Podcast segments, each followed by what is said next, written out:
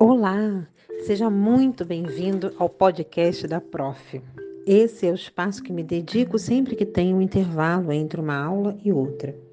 É isso mesmo. Eu sou uma professora que trabalha online e quando fico off, uso meu tempo para produzir conteúdo digital. E aí, o que você sabe a respeito de energia? Não é elétrica necessariamente, mas a energia que inunda o nosso corpo e faz com que consigamos viver. Para alguns é a alma, para outros apenas o resultado do bom funcionamento dos órgãos. Não é sobre isso que repousa a minha pergunta. Na verdade, estou aqui inquieta com essa coisa que somos capazes de emanar ao rezar por alguém, por exemplo. Quando a questão é energia negativa, nunca vi ninguém ser o autor. Todos que conheço são as vítimas da inveja alheia. Ainda assim, admite-se o impacto energético sobre a vida humana. Hoje, toda a mídia se debruça para o estado de saúde do presidente da República, um homem que, eleito democraticamente, e é importante salientar esse dado porque, de alguma forma, ele foi o espelho de uma nação, foi o escolhido, pelo menos por uma maioria.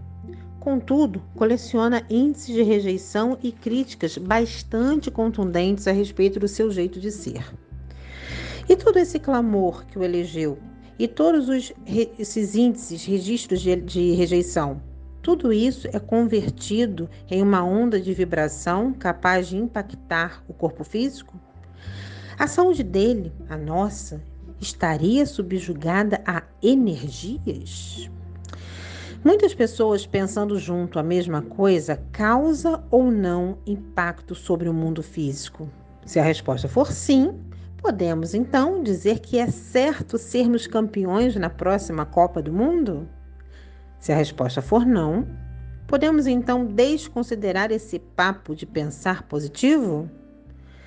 A questão que me toca é se, após ganhar nas urnas a aprovação da maioria, ele pode sucumbir ao ódio coletivo?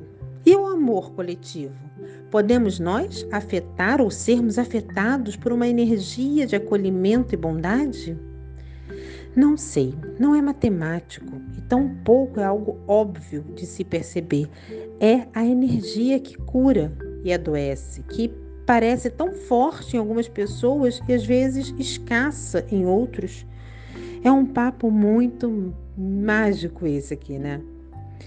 Bom, aqui no meu mundinho, eu sigo trabalhando a minha cabeça para focar na energia criadora, tentando não consumir tanto telejornal com suas pautas trágicas do cotidiano e cada vez mais me envolver com tudo o que me traga paz. Procuro acreditar que a humanidade superou outras pandemias, então sairemos dessa também. E que sair de uma pandemia não é sinônimo de um pacto coletivo de ascensão moral, não. Alguns saem muito ricos, outros sairão detonados, tendo como a única possibilidade criar estratégias para sobreviver. Mas nós sairemos.